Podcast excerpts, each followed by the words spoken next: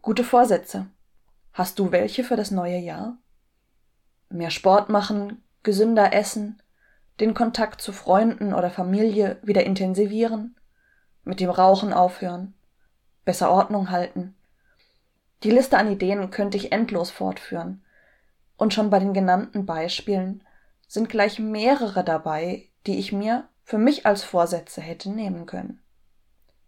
Aber wenn ich ehrlich zu mir bin, dann haben wenige meiner Vorsätze der vergangenen Jahre den Januar überhaupt überlebt. Und von Freunden und Familie weiß ich, dass es doch vielen so geht. In Psalm 119 heißt es, Herr, führe meine Sache und erlöse mich, erquicke mich durch dein Wort. Ja, führe meine Sache.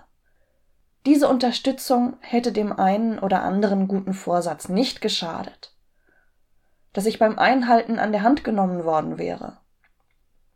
Aber meint das Psalm 119? Wenn es heißt, erlöse mich, erquicke mich durch dein Wort. Vielleicht ist erlöse mich doch eher eine Bitte darum, sich nicht von den guten Vorsätzen unter Druck setzen zu lassen, sich nicht so arg darauf zu konzentrieren, wie man dieses Jahr noch besser wird. Denn wenn man sich von seinen guten Vorsätzen ganz in Besitz nehmen lässt, ist man doch gar nicht mehr man selbst, oder? Und man vergisst das, was gerade tatsächlich relevant ist. Dann übersetze ich die Losung für mich so. Gott, hilf mir dabei, ich selbst zu sein und an dich zu glauben.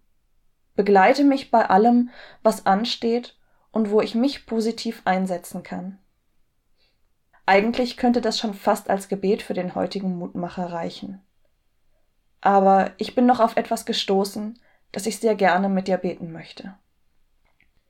Ich bete eine Nachdichtung zu Psalm 131 von Pfarrer in Ruhe Bernd Hagen. So vieles wollte ich sein, Herr, so vieles wollte ich werden. Nach den Sternen, habe ich gemeint, müsste ich greifen. Ganz anders ist alles gekommen, so plötzlich stand ich am Rande. So vieles ist mir zerbrochen, Herr, so vieles ist nicht aufgegangen doch meine Seele blieb heil. Und du hast mir neue Augen gegeben, und jetzt verstehe ich mein Glück. Amen. Bleib behütet und bis zum nächsten Mal. Deine Dorothee Hagen aus Ballersbach.